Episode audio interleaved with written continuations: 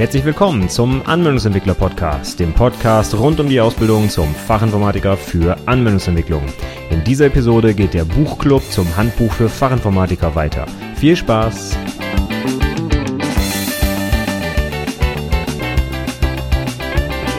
Hallo und herzlich willkommen zur 66. Episode des Anwendungsentwickler Podcasts.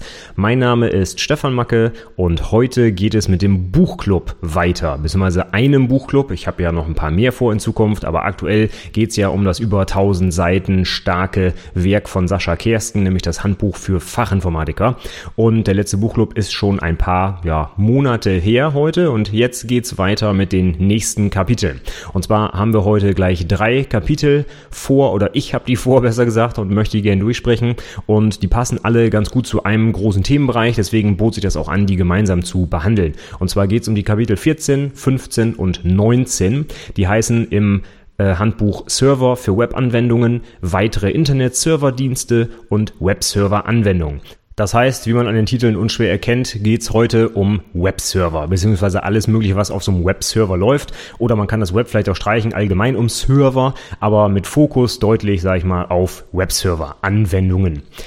Ja, ich würde sagen, wir steigen direkt ein, verlieren wir keine Zeit. Wir fangen an mit Kapitel 14, Server für Webanwendungen. Und äh, dieses Kapitel hat drei Unterkapitel in der neuen Ausgabe des Handbuchs für Fachinformatiker. Und zwar HTTP im Überblick, der Webserver Apache und PHP installieren und einrichten.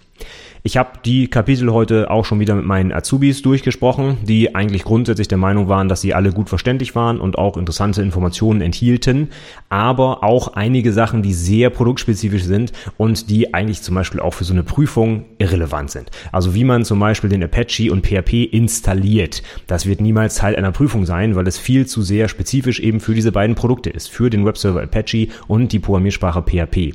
Und das ist, ich sage jetzt einfach mal ganz blöd, Nischenwissen wissen, das wird in so einer IHK-Prüfung nicht abgefragt, weil wir nicht davon ausgehen können, dass jeder ähm, Anwendungsentwickler da draußen schon mal mit PHP gearbeitet hat oder damit arbeiten können muss oder auch mit dem Apache-Server zum Beispiel arbeitet. Es ist sicherlich der verbreitetste Webserver der Apache und PHP ist auch eine sehr beliebte und verbreitete Programmiersprache. Aber das heißt halt nicht, dass jeder Anwendungsentwickler da draußen damit arbeiten können muss. Das kann ich also nicht voraussetzen. Es werden zwar in der IHK-Prüfung häufig mal Fragen gestellt rund um Webanwendungen, also wie zum Beispiel grundsätzlich so der Ablauf ist, wenn ich meinetwegen eine PHP-Seite auch aufrufe und wie der Webserver sich verhält und was er wann wie ausliefert und so weiter. Aber die Details einer konkreten Programmiersprache oder eines konkreten Webservers, das würde ich in einer IHK-Prüfung nicht erwarten. Ich weiß natürlich nicht, was die Prüfer sich in Zukunft ausdenken und was sie für Fragen stellen, aber ich kann es mir nicht nicht vorstellen, dass halt spezifisch für einzelne Technologien dort Fragen gestellt werden. Die einzige Ausnahme, die mir vielleicht spontan einfällt und wo ich auch schon weiß, dass es so ist, ist halt HTML, CSS, wobei das eben nicht ähm, eine konkrete Technologie ist, sondern halt schon im Prinzip allgemein äh, Wissen, sage ich mal. Ja, ähm, JavaScript wäre vielleicht auch noch so eine Ausnahme. Da könnte ich eventuell mir überlegen, dass das ganz sinnvoll wäre, weil es halt die einzige Möglichkeit ist, um in, äh, im Frontend irgendwas programmieren zu können. Im Backend haben wir die Wahl zwischen äh, 197 verschiedenen Programmiersprachen, PHP, Java, C Sharp, Ruby, weiß der Geier was. Aber im Frontend gibt's halt heute nur JavaScript und es gibt keine Alternativen dazu. Zumindest keine, die so weit verbreitet sind, dass sie in irgendeiner Weise relevant wären. Von daher könnte ich mir auch vorstellen, dass irgendwann mal was zu JavaScript vielleicht gefragt wird, aber ich halte das auch eher für unwahrscheinlich. In der Abschlussprüfung werden halt eher allgemeine Programmierkenntnisse abgefragt und nicht, wie man es konkret mit einer Programmiersprache umsetzt. Auch wenn es vielleicht eine sehr wichtige Programmiersprache ist. Aber man muss ja auch sehen, es gibt noch einen ganzen Haufen Leute, die noch nicht mal irgendwas mit Webanwendungen machen und das ist ja auch völlig in Ordnung. Ja, Web ist zwar natürlich ein äh, super interessantes Medium, keine Frage, aber es gibt so viele Backend-Systeme, meinetwegen noch in COBOL da draußen, ja, wo Leute überhaupt wirklich gar nichts mit JavaScript oder HTML zu tun haben. Ich bin der Meinung, dass man HTML heute können muss. Das ist einfach eine Frontend-Technologie, die so weit verbreitet ist, da gibt's auch keine Ausrede, das nicht zu beherrschen. Aber bei JavaScript zum Beispiel, hm, naja, das ähm, würde ich mal in Frage stellen. Also ich würde niemals in der Prüfung spezifische Fragen in Richtung Programmiersprachen stellen. Deswegen würde ich einfach mal sagen, dass das PHP-Kapitel zum Beispiel in diesem Fall des, ähm, des Handbuchs für Fachinformatiker für die Prüfung nicht ganz so relevante Inhalte enthält. Und insbesondere auch im ersten Kapitel Server für Webanwendungen jetzt, da geht es halt um die Installation, das Einrichten von PHP. Das sind Dinge, die meiner Meinung nach definitiv niemals in einer Abschlussprüfung abgefragt werden. Aber gehen wir vielleicht jetzt mal der Reihe nach durch. Das Kapitel beginnt ja mit HTTP im Überblick. Und HTTP, das ist ein so wichtiges Protokoll heute. Das ganze Internet quasi basiert ja darauf. Ja, ich weiß, es gibt noch mehrere Protokolle, aber ich sage das jetzt einfach mal so, der zentrale Bestandteil des World Wide Web ist wahrscheinlich über HTTP bzw. HTTPS geregelt. Deswegen ist das auch ein ganz wichtiges Kapitel meiner Meinung nach und auch für jeden Anwendungsentwickler ganz wichtig zu wissen, wie das funktioniert und was die Hintergründe da sind. Die allgemeine Erklärung zum Thema HTTP fanden meine beiden Azubis auch ganz gut verständlich, haben sie gesagt. Und wenn ich mal so in das Kapitel wirklich reinschaue, was da an Inhalten präsentiert wird, würde ich sagen, sind auch einige prüfungsrelevante Sachen dabei.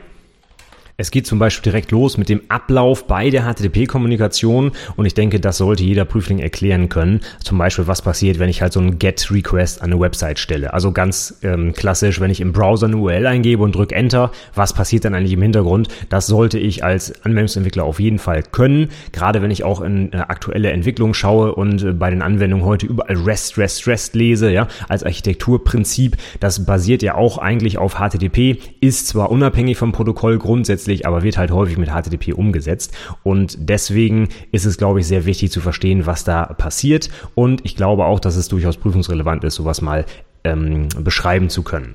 Auf der anderen Seite auch super praxisrelevant, allein die ganzen HTTP-Methoden, die es gibt, zu kennen. Es gibt halt eben nicht nur Get und Post, was zum Beispiel viele PHP-Entwickler auch standardmäßig verwenden, weil es äh, so einfach in die Sprache eingebaut ist und so gut dort verwendet werden kann. Aber es gibt halt eben noch mehrere. Es gibt noch Put und Delete mindestens mal, um die CRUD-Operationen zu vervollständigen, die wir für, ähm, für REST brauchen. Aber es gibt halt eben auch noch andere, sowas wie zum Beispiel Options oder Head und so weiter. Kommen in der Praxis jetzt nicht ganz so oft vor, aber man darf ruhig wissen, dass es da mehrere gibt. Ne? Wir wollen ja auch eine fundierte Ausbildung haben und wir gucken nicht nur auf die Oberfläche, was ich im Browser immer sehen kann, sondern ich muss vielleicht auch mal ein bisschen dahinter gucken und wissen, was es denn noch so gibt und wofür die Sachen da sind. Würde ich mir also durchaus anschauen. Ich finde es jetzt nicht ganz so sinnvoll, die Sachen auswendig zu lernen, was es denn alles gibt und seit welcher HTTP-Version und so. Das steht hier zum Beispiel als Tabelle im Kapitel. Das finde ich dann ähm, wieder ein bisschen zu viel. Aber grundsätzlich das Verhalten und die Möglichkeiten von HTTP, die sollten eigentlich jedem Anwendungsentwickler geläufig sein. Die nächsten Seiten, da sehen wir dann einen ganzen Haufen an HTTP-Headern, die es gibt. Auch das finde ich für die Praxis super wichtig. Gerade wenn wir zum Beispiel in REST unterwegs sind und zwischen JSON, XML und HTTP-Output unterscheiden wollen, dann funktioniert das in einer vernünftigen Applikation eigentlich ausschließlich über das Setzen des entsprechenden HTTP-Headers, wie zum Beispiel accept.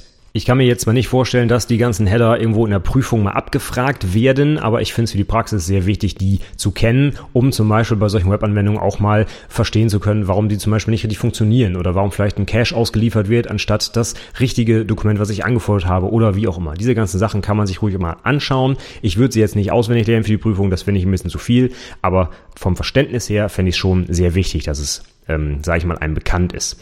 Genauso das nächste, was jetzt kommt, das sind die ganzen HTTP-Status-Codes. Auch die würde ich nicht auswendig lernen, wenn ich hier mal drüber gucke. Das sind drei Seiten allein mit Tabellen, welche Status-Codes es so gibt. Ich denke, da sollte man so ein paar wichtige kennen, wie den allseits berühmten 404, not found, ja. Aber es gibt zum Beispiel auch den 200er für OK, der eigentlich immer zurückkommt, wenn irgendwas sauber funktioniert hat.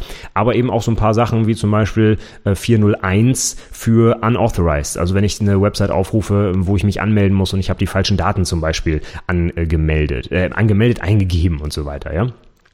Ähm, da gibt es so ein paar Codes, die kann man sich angucken. 500 äh, zum Beispiel hat man vielleicht auch schon mal gesehen, wenn der Server die Grätsche gemacht hat. Das heißt, es ist ein Fehler, der auf Serverseite passiert und nicht auf Client-Seite. Und so ein paar Sachen kann man sich da rauspicken. Ich kann mir nicht vorstellen, dass sie so im Detail in der Prüfung abgefragt werden, aber ich finde es einfach für die Praxis sehr, sehr wichtig, das zu kennen. Auf den nächsten Seiten gibt es dann nochmal wieder ganz viele oder lange Tabellen, sage ich mal, mit allen möglichen HTTP-Headern, die es gibt und wo drin die enthalten sein können, also im Request und im Response und so weiter. Geht mir auch ein bisschen zu sehr ins Detail und auswendig lernen würde ich die auch nicht, aber einmal drüber lesen und wissen, was es da gibt, ich glaube, das finde ich ganz sinnig. Das nächste Kapitel, der Webserver Apache, da muss ich sagen, das finde ich für die Praxis total wichtig und total interessant. Wenn du zum Beispiel selber einen Webserver betreibst, dann ist das ganz wichtig zu wissen, wie der Apache sauber zu konfigurieren ist. Keine Frage. Das ist natürlich dann das Herzstück deines Webservers, falls du mit dem Apache arbeitest. Es gibt natürlich noch Alternativen wie Nginx oder wenn du mit .NET arbeitest, zum Beispiel den IIS. Trotzdem ist der Apache immer noch der verbreitetste Webserver da draußen. Ja, ganz viele Seiten im Internet laufen da drauf. Ich habe keine Ahnung, wie viel genau aber man hört immer irgendwie was von 50 Prozent oder so. Also der ist schon wirklich sehr verbreitet, der Webserver. Vielleicht sogar, sind es sogar noch mehr als 50 Prozent. Von daher hat er schon seine Berechtigung, auch dass hier im Handbuch für Fachinformatiker darauf eingegangen wird, auch wenn es sehr detail ist, sage ich mal. Da sind also sehr viele Config-Einstellungen drin und was man machen muss, wirklich um den zu installieren, inklusive des Entpackens der, äh, des TAR-Files und so weiter und welche Sachen ich angeben muss, wenn ich ihn selber kompilieren will und so. Also das ist schon wirklich fast eine echte Installationsanleitung. Da muss ich sagen, würde ich im Zweifel auch nicht das Handbuch zur Hand nehmen, sondern da würde ich im Internet gucken, weil die wahrscheinlich schon mit Drucklegung nicht mehr aktuell ist, ja, weil sich da so schnell auch Sachen ändern. Von daher ist eine ganz nette Sache, das mal gelesen zu haben und wie das grundsätzlich funktioniert. In der Praxis, glaube ich, würde ich auf Internetquellen zurückgreifen dafür. Die Apache-Konfiguration, die jetzt als nächstes beschrieben wird, finde ich dann allerdings wieder ganz sinnig, ähm, denn hier sind einfach wichtige Direktiven, die man in der Config-Datei eintragen kann, mal zusammengefasst und auch gut erklärt und wofür die da sind. Das finde ich immer ganz gut, denn der Apache hat natürlich gefühlte 2000 Config-Einstellungen und äh, da weiß ich als Anfänger überhaupt gar nicht, wo ich anfangen soll und was überhaupt wichtig ist. Und dafür finde ich das Buch allerdings sehr gut geeignet hier. Das gibt mir einen guten Überblick über die wichtigsten Sachen, die ich da einstellen kann und auch ein paar Beispiele, wie es denn in der, in der Praxis aussehen könnte. Und da habe ich also wirklich lauffähige ja, Beispielblöcke, sage ich mal, die ich so in eine Config-Datei kopieren könnte oder eintippen könnte und dann läuft das Ding eben. Das finde ich also schon sehr, sehr hilfreich. Wenn du übrigens noch keinen eigenen Webserver betreibst, dann würde ich dir raten, versuch's doch einfach mal, denn meiner Meinung nach oder meiner Erfahrung nach auch ist es so, dass du zum Beispiel den Umgang mit Linux-Systemen am besten lernst, wenn du einfach selber einen Server am Laufen hast und dich um so einen Kram kümmern musst, wie zum Beispiel Webserver einrichten, äh, PHP installieren, Datenbank aufsetzen und so weiter. Das kann man toll aus dem Buch lesen und auch lernen, aber verstanden hat man es dann glaube ich nicht und vor allen Dingen findet man halt nicht raus, was in der Praxis denn wirklich ähm, relevante Befehle sind oder wie du das, zum Beispiel den Server in der Praxis absichern solltest. Ja, das findest du vielleicht dann auch zu spät raus, wenn dein Server dann mal gehackt wurde oder so. Das soll natürlich dann vielleicht nicht passieren.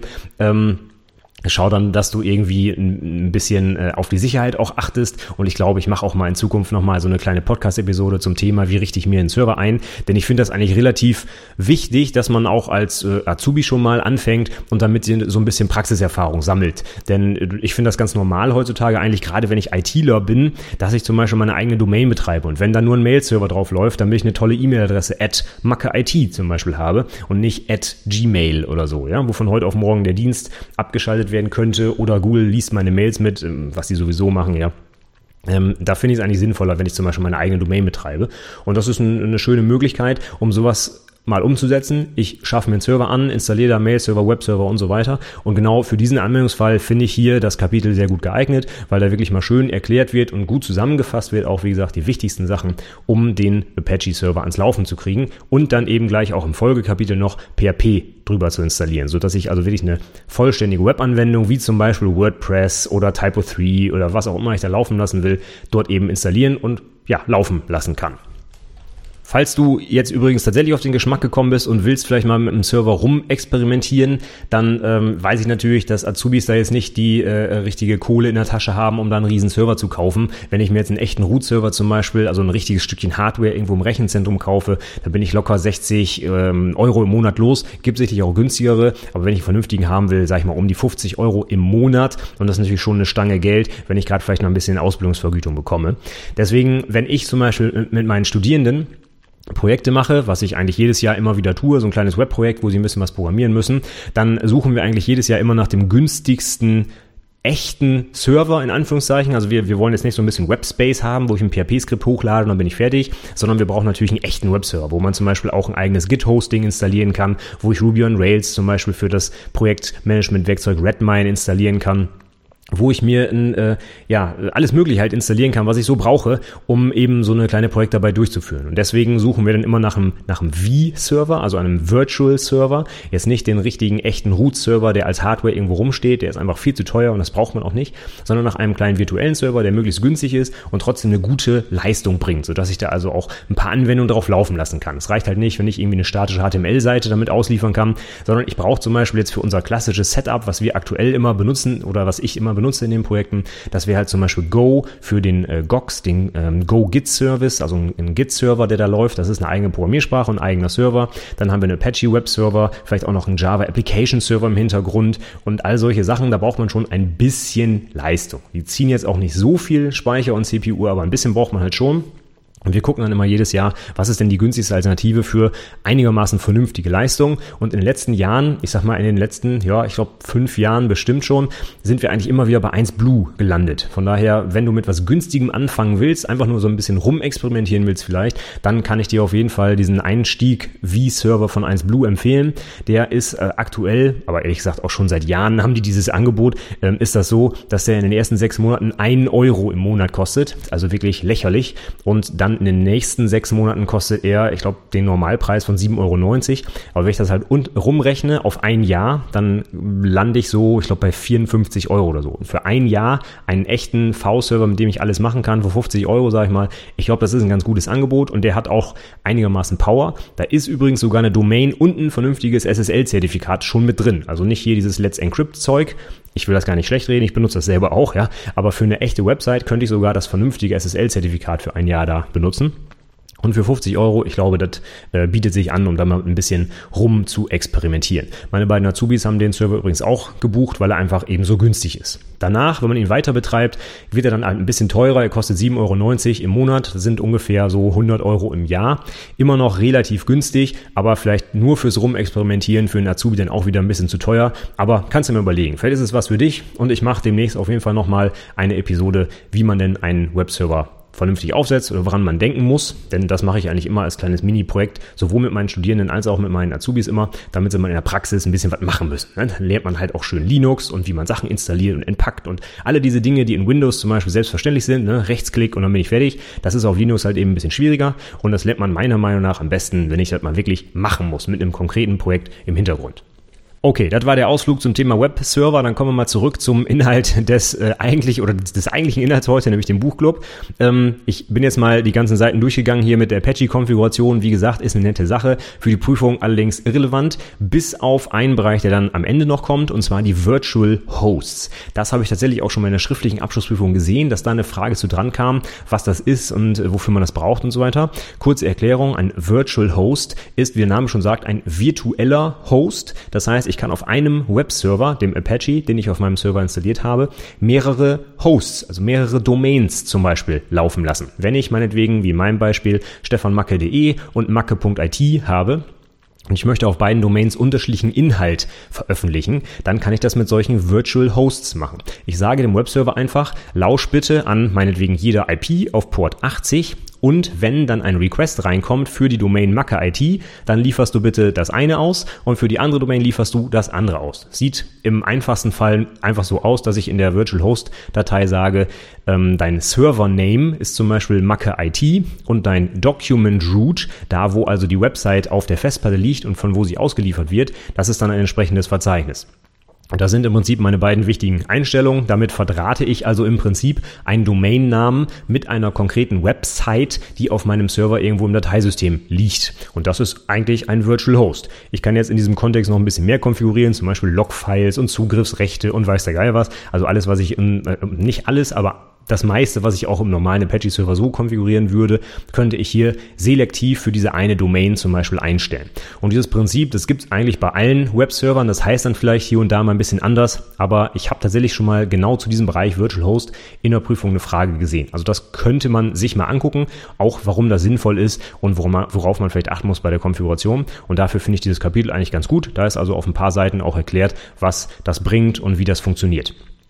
Übrigens auch am Ende des Kapitels nochmal ein kurzer Überblick über andere Webserver, die es so gibt, also den IIS oder zum Beispiel den Tomcat, wobei der eigentlich schon eher ein Application-Server ist. Ja.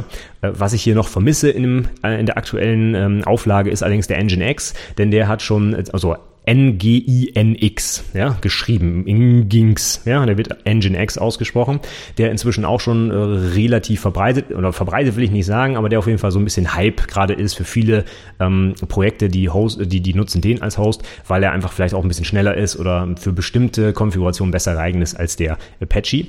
Den vermisse ich hier noch in der Liste und es sind auch nur ein paar Sätze, um äh, auf die Webserver einzugehen, aber so einen groben Marktüberblick sollte man schon haben. Das könnte ich mir auch gut vorstellen in der Abschlussprüfung, sowas wie Nennen nennen Sie ein paar Webserver. Ne? Und da müsste dann halt sowas kommen wie IIS, Nginx, Lite, HTTPD zum Beispiel steht hier noch drin oder der Tomcat und so weiter.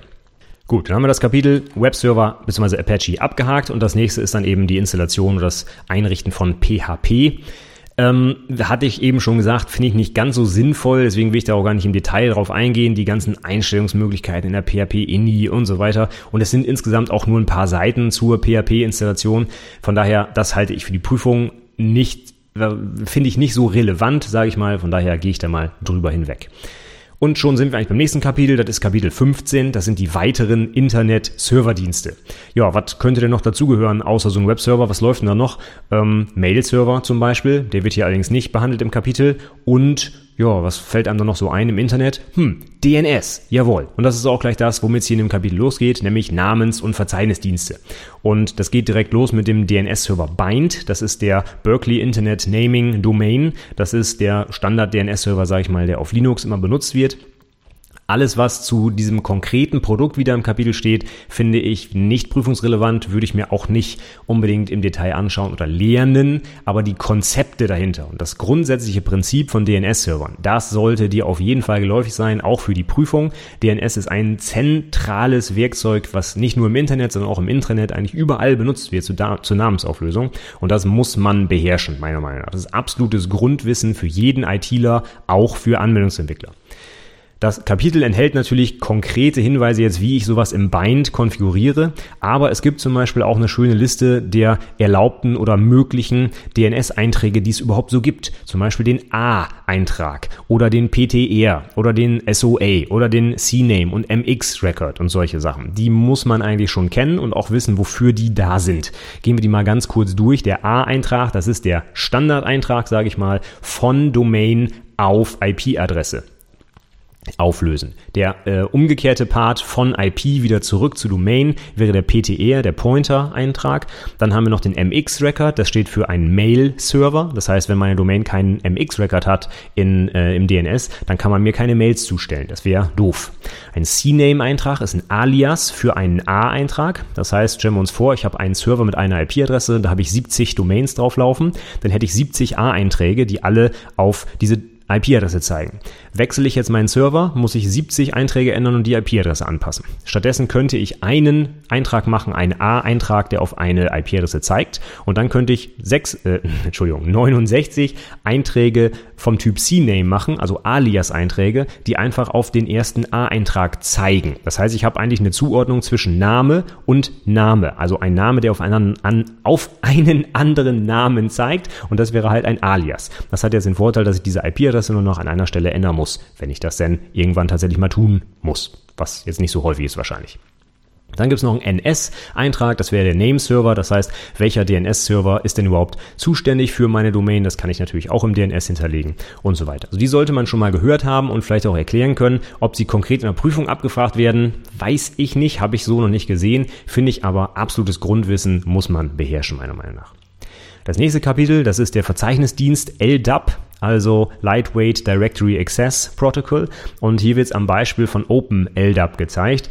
Auch hier wieder gleicher Hinweis, das konkrete Produkt würde ich mir nicht angucken, aber die allgemeine Funktionalität von LDAP finde ich auch sehr, sehr wichtig. Gerade wenn wir zum Beispiel Anwendungen fürs Intranet entwickeln, da ist es eigentlich so, dass keiner mehr eine eigene Benutzerverwaltung schreibt. Das ist, äh, wenn wir zum Beispiel ein Active Directory haben im, im Microsoft-Umfeld, dann binde ich meine Anwendung ans LDAP an, nämlich an das Active Directory, was nur eine Implementierung von LDAP ist, beziehungsweise das Protokoll unterstützt.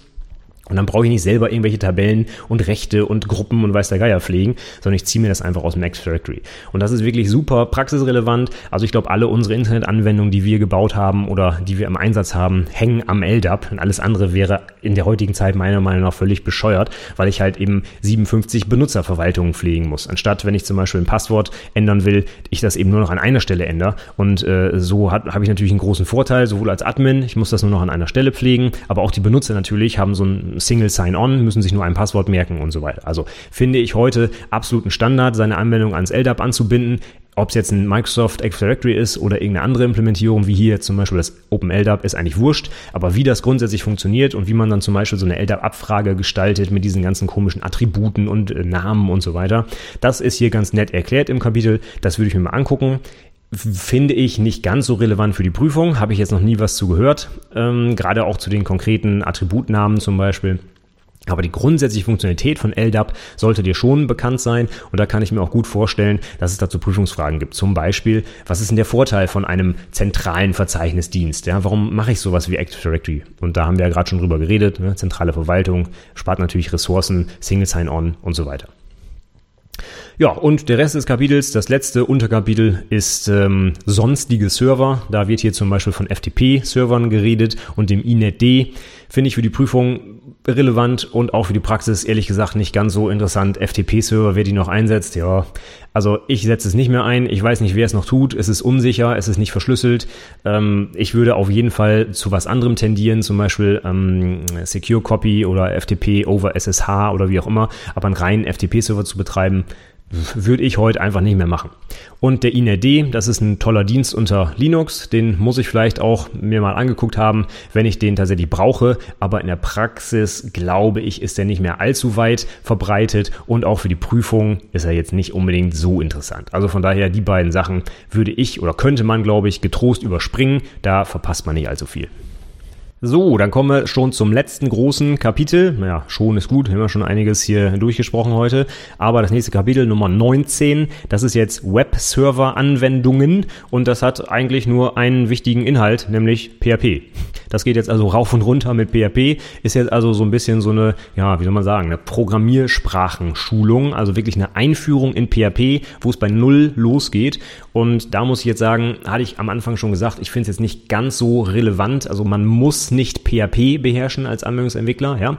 Man muss vielleicht das Prinzip von Webanwendungen beherrschen. Und wenn man jetzt zum Beispiel noch nie eine Webanwendung gebaut hat, würde ich auch jedem Entwickler mal empfehlen, das zu tun. Und wenn es auch nur in einem kleinen Spielprojekt ist, einfach um mal zu verstehen, wie solche Anwendungen funktionieren. Denn dafür kann natürlich auf jeden Fall auch, oder dazu kann es auch Fragen geben im Fachgespräch und natürlich auch in der schriftlichen Prüfung. Gab es auch schon ganz oft, wie oft halt so, äh, wie oft, wie genau zum Beispiel der Ablauf ist, wenn ich so eine Website aufrufe. Ja? Wie arbeiten da zum Beispiel die Programmierer Programmiersprache, die Datenbank, der Webserver und der Browser zusammen. Solche Sachen muss man schon erklären können. Das ist Allgemeinwissen. Wie es in der konkreten Programmiersprache aussieht, ist dann für die Prüfung, wie gesagt, nicht relevant. Aber ich finde, PHP ist eine schöne Einstiegssprache. Ich habe selber auch jahrelang PHP programmiert, auch gerade in meiner Ausbildung zum Beispiel.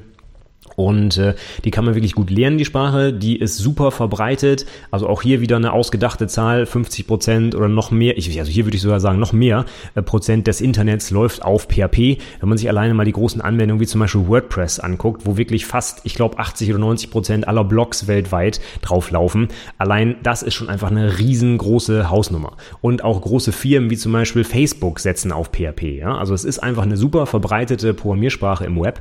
Und von daher, wenn du dir irgendwas irgendwas angucken willst, wo die Chance besteht, dass du das irgendwann mal tatsächlich in der Praxis auch nutzen wirst, dann guck dir PHP an. Also ich glaube, einen größeren Marktanteil an Programmiersprachen im Internet wirst du tatsächlich nicht finden. Und genau dafür ist das Kapitel auch super geeignet. Da äh, gibt es also einen schönen Einstieg, wie PHP funktioniert und äh, wie, man, wie man die Tags schreibt, damit man das, den PHP-Code in HTML einbetten kann und umgekehrt und so weiter. Also alle diese Sachen sind da drin. Es ist auch ein Datenbankzugriff drin beschrieben, äh, wie man HTML erzeugt halt und einfach so ein paar Standardsachen, Parameterübergabe und so weiter. Das findet man dort alles. Das heißt, es ist eine schöne, kompakte Einführung in PHP, kann man gut benutzen, um mal so ein bisschen rum zu experimentieren und so einen kleinen Einstieg in die Sprache zu finden finden, wie ich meine. Also mir hat das ganz gut gefallen, auch wenn es für mich natürlich jetzt nicht mehr ganz so viele Neuigkeiten gab. Ich kannte den ganzen Kram halt schon von früher, sage ich mal. Aber ich sag mal, alle wichtigen Sachen sind drin. Ich äh, scroll nochmal hier kurz durch das Kapitel durch. Was haben wir da? Arrays sind da betrachtet und ähm, ähm, auch natürlich mehrdimensionale Arrays und äh, also assoziative Arrays werden in PHP häufig benutzt. Assoziative Arrays, das heißt, dass ich ein ähm, ein beliebiges Objekt als Schlüssel in einem Array benutzen kann. Also habe ich im Prinzip so eine Art Hashmap, wenn du das aus Java vielleicht kennst, wo halt ein Schlüssel einem Wert zugewiesen wird und die Dinger heißen halt in, ähm, in, in PHP assoziative Arrays. Da kann ich zum Beispiel Strings als Schlüssel benutzen, um dann eben auf die Werte zuzugreifen.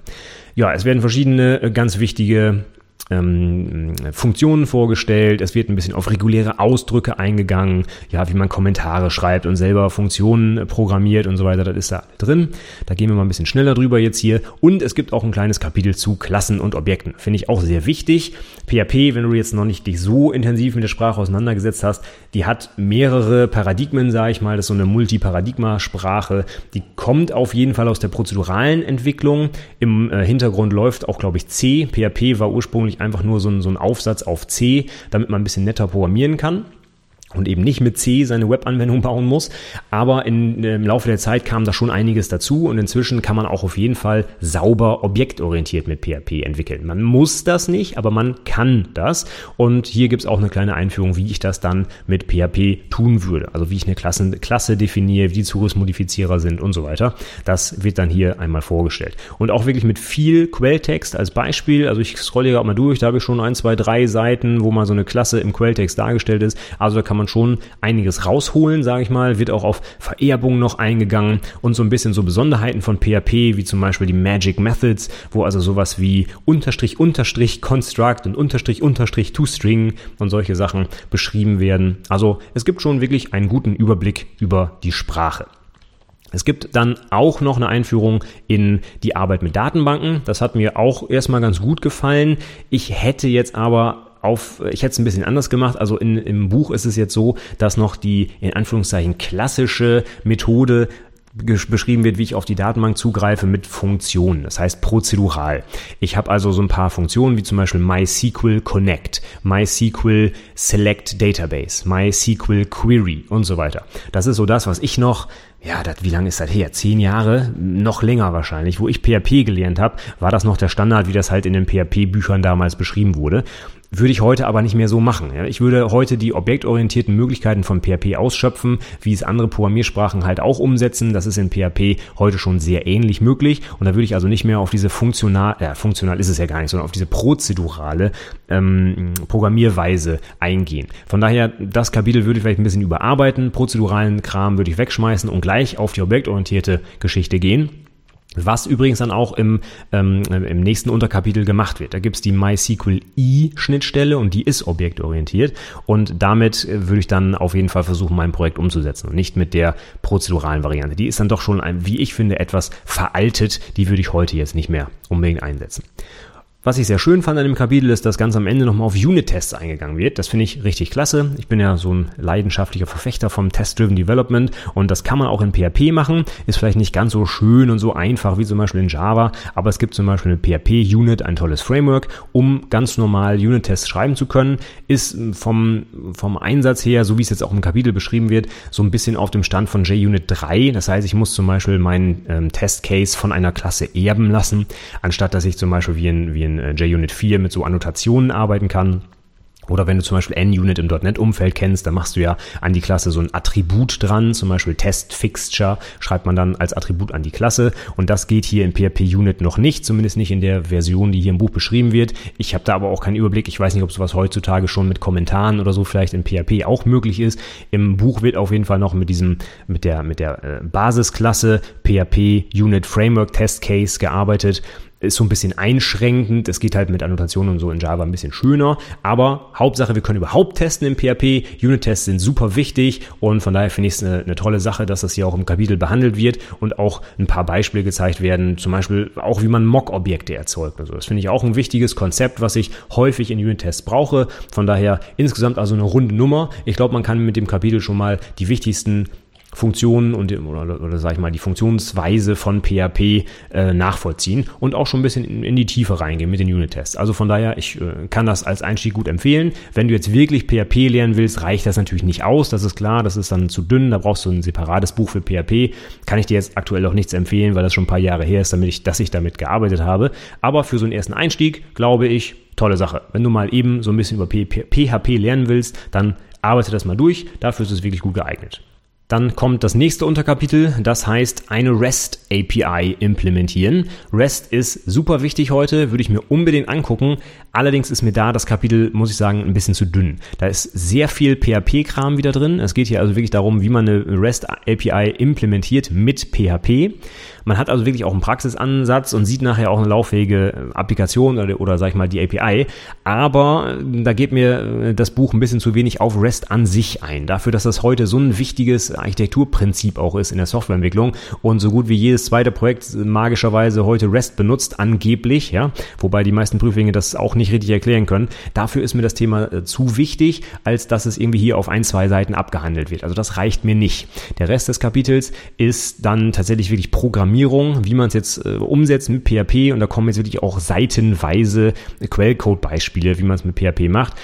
Ist eine nette Sache, um das mal auszuprobieren. Ich glaube, zum Verständnis und um REST sauber erklären zu können, reicht es nicht. Da brauchst du irgendwie noch andere Literatur und ich glaube, REST ist heute ein, ein so wichtiges Thema, das äh, lohnt sich auf jeden Fall, sich das nochmal in einem anderen Buch anzugucken, weil das auch sehr prüfungsrelevant ist. Also wenn irgendwo in einem Abschlussprojekt, wenn ich da irgendwo REST nur lese, da wird auf jeden Fall in einer, im Fachgespräch dazu eine Frage gestellt, weil ich einfach weiß, dass die meisten Leute das so ein bisschen als Hype-Wort benutzen, aber eigentlich gar nicht genau verstehen, was dahinter steht. Von daher unbedingt mal angucken. Für mich Grundwissen im Rahmen der Anwendungsentwicklung.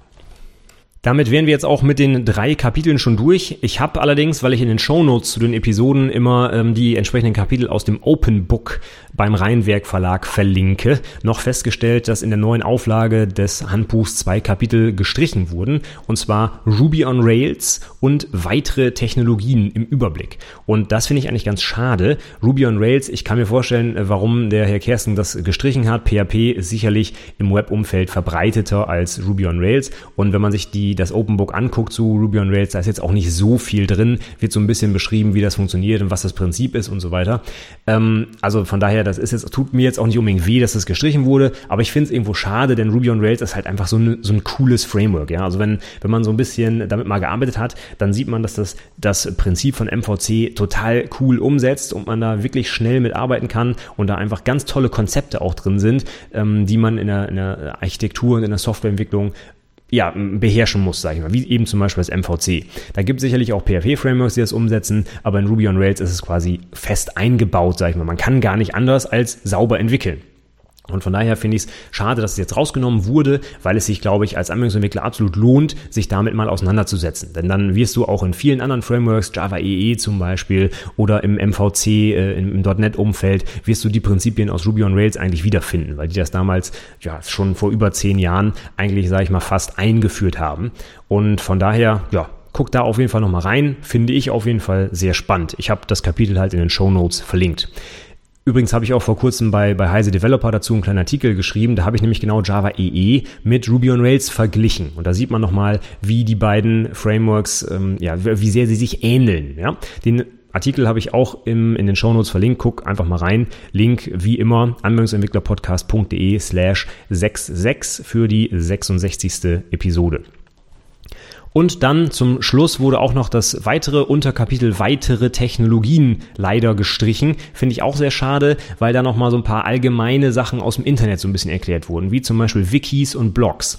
Und da gibt es durchaus auch in der schriftlichen Abschlussprüfung mal eine Frage dazu. Was ist das denn überhaupt? Was ist denn ein Blog? Was ist denn ein Wiki? Damit arbeiten wir wahrscheinlich oder viele von uns jeden Tag. Wenn ich nach irgendwas suche, ist fast immer Treffer Nummer eins die Wikipedia. Ja, und viele, wenn man die dann fragt, was ein Wiki ist, sagen dann, ja, das ist eine Online-Enzyklopädie Enzyklopädie, halt eben die Wikipedia. Aber das ist halt nicht richtig. Die Wikipedia ist eben nur ein Wiki und das Prinzip eines Wikis ist ein ganz anderes. Und ich habe jetzt extra nochmal in meiner PDF-Datei von dem Handbuch ähm, gesucht. Es wird tatsächlich nirgendswo mehr erklärt, was ein Blog oder ein Wiki ist. Und das finde ich eigentlich sehr schade, denn das muss ich als Fachinformatiker auf jeden Fall wissen, denn das kann tatsächlich auch in der Prüfung abgefragt werden. Und auch so andere Sachen wie zum Beispiel ein CMS, ein Content Management System. Das wurde vorher hier schön erklärt. War, waren jetzt auch nicht super viele Seiten in der alten Variante, aber es wurde wenigstens angesprochen. Und das fand ich eigentlich schon ganz wichtig, dass man sich äh, damit auseinandersetzt und dass man diese Begriffe auch erklären kann. Also ein Weblog, gehen wir die Sachen doch vielleicht mal kurz, kurz durch. Ein CMS, ein Content Management System, das ist ein Backend-System, womit ich quasi meine Website administrieren kann und pflegen kann. Ein Beispiel dafür wäre WordPress, wobei WordPress eigentlich ursprünglich eigentlich ein Blog-System ist. Was ist ein Blog? Ein Blog ist eigentlich so, ein, so eine Wortneuschöpfung äh, früher gewesen aus dem Begriff Weblog, also Web-Tagebuch im Prinzip. Und das ist so, so ein bisschen so eine Abkürzung dafür. Und äh, was ein Weblog kennzeichnet, ist, dass die neuesten Beiträge immer oben stehen. Das heißt, es ist chronologisch sortiert, aber eben nicht, dass die neuesten Sachen unten angehängt werden, sondern immer nach oben verfrachtet werden. Und stand, also das heißt standardmäßig. Historisch war es so, dass halt Leute da ihre privaten Sachen online gestellt haben, halt wie so eine Art Tagebuch. Aber ich denke mal, du kennst genug Blogs, wenn du irgendwo im Web unterwegs bist, wie zum Beispiel auch meinen eigenen übrigens, ja, auf der Website zum Podcast, habe ich ja auch einen Blog. Ähm, das ist heute nicht mehr unbedingt sowas wie ein privates Tagebuch, sondern einfach eine Möglichkeit, wo ich halt Artikel online stellen kann. Aber ursprünglich hat es halt diesen, ähm, ja, diesen Ansatz. Und ein Wiki kommt aus dem Hawaiianischen. Wiki Wiki heißt schnell. Ja, und ähm, was, was bedeutet das? Ein, ein Wiki ist ein, auch so eine Art Content-Management-System und hat aber den, ähm, den, den zentralen Vorteil, dass ich meine Website quasi inline bearbeiten kann. Ich kann also die Inhalte der Website direkt verändern und die Änderung ist auch sofort wieder sichtbar. Das ist der große Vorteil von Wikis. Ich muss mich da also nicht in einem Backend ähm, irgendwo einloggen und dann irgendwo in einem Seitenbaum meine Seite suchen und die bearbeiten, sondern ich kann, wie du es auch von der Wikipedia zum Beispiel kennst, auf jeder Seite auf den Bearbeiten-Knopf drücken und dann kann ich die Seite sofort inline editieren. Meistens gibt es dafür auch so eine gewisse Syntax, wie zum Beispiel die MediaWiki-Syntax in einer, in einer MediaWiki halt, auf der äh, die Wikipedia basiert, wo ich dann zum Beispiel Sternchen einfügen kann und dann wird der Text fett und solche Sachen, ja. Und diese grundsätzlichen Programmarten, sage ich mal, die sollte man als Softwareentwickler durchaus kennen und auch in der Prüfung abgrenzen können. Da gab es, wie gesagt, auch schon mal eine Prüfungsfrage zu. Von daher Schade, dass dieses Kapitel jetzt in der neuen Auflage gestrichen wurde. Okay, dann wären wir für heute aber durch. Ich habe schon wieder die 30 Minuten Marke gesprengt, aber die drei Kapitel passen ganz gut zusammen. Deswegen drücke ich da jetzt heute mal ein Auge zu und mache da jetzt nicht noch eine weitere Episode zu. Wir haben aber schon ein paar mehr Kapitel inzwischen besprochen, meine Azubis und ich. Von daher geht's auch direkt weiter mit dem Buchclub. Allerdings nicht nächste Woche. Da geht's nochmal einmal wieder um die ähm, mündliche Prüfung. Ich habe ja noch die Präsentation und die Fachgespräche, aus denen ich einige Sachen dieses Jahr mitgenommen habe. Da wollte ich ein bisschen was zu erzählen. Das kommt dann nächste Woche. Aber die die Woche danach geht's dann weiter mit unserem Buchclub hier. Und dann geht's quasi um das Frontend von Webanwendungen. Heute haben wir so ein bisschen über das, was im Hintergrund läuft, gesprochen. Und beim nächsten Mal geht's dann um HTML, CSS und JavaScript. Und das sind die Kapitel 18 und 20 im Handbuch für Fachinformatiker. Das heißt, wenn du noch mitmachen willst beim Buchclub oder noch Fragen hast oder mitlesen willst, dann bis in zwei Wochen müsstest du die Kapitel 18 und 20 dir anschauen. Die würde ich dann mal besprechen. Alle Links, die ich heute erwähnt habe, meine äh, Artikel und die Handbuchkapitel und so weiter, die sind wie immer in den Shownotes verlinkt unter anwendungsentwicklerpodcast.de slash 66, also die beiden Ziffern 6 und 6. Und da findest du dann auch, wenn du da schon bist, im Blog zum Beispiel einen netten Artikel, denn letzte Woche habe ich da wieder eine mit 100% bewertete Projektpräsentation veröffentlicht von Enrico Bassauer. Der hat mir die zur Verfügung gestellt. Die kannst du dir gerne mal anschauen. Ist ein schönes Beispiel für eine Projektpräsentation, denn die sieht überhaupt gar nicht so aus, wie ich das hier immer erzähle. Ja, wenn du vielleicht schon meinen Blog kennst und meine Beispielarbeiten, die ich da immer hochpacke, gerade auch von meinen ehemaligen Azubis, dann wirst du feststellen, dass die sehr visuell geprägt sind, sage ich mal. Und so erzähle ich es ja auch immer im Podcast hast, also viele Bilder, wenig Text und so weiter. Und die Präsentation von Enrico, die sieht doch ein bisschen anders aus. Sie sieht eher, sage ich mal, wie so eine klassische Präsentation aus und wurde von der IHK Aachen aber mit 100% bewertet. Natürlich inklusive Fachgespräch, das heißt, der Enrico hat auch im Fachgespräch natürlich eine super Leistung gebracht. Aber das kann man natürlich nicht im, im Blog zeigen, wie das funktioniert hat oder wie das gelaufen ist. Deswegen gucken wir uns nur die Präsentation an und wenn du ein gutes Beispiel brauchst für deine eigene Präsentation, wenn du die vielleicht noch vor dir hast, dann schau doch mal vorbei. Wenn dir die Inhalte hier in meinem Podcast und auf der Website gefallen und du regelmäßig informiert werden möchtest, wenn es was Neues gibt, dann hast du die Möglichkeit, dich in meinen Newsletter einzutragen. Unter anwendungsentwicklerpodcast.de slash Newsletter kannst du das absolut kostenfrei tun.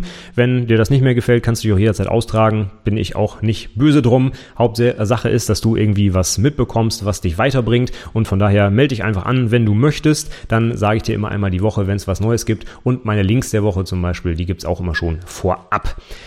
Damit wäre ich jetzt für heute aber auch wirklich durch. Ich sage vielen, vielen Dank fürs Zuhören und bis zum nächsten Mal. Tschüss.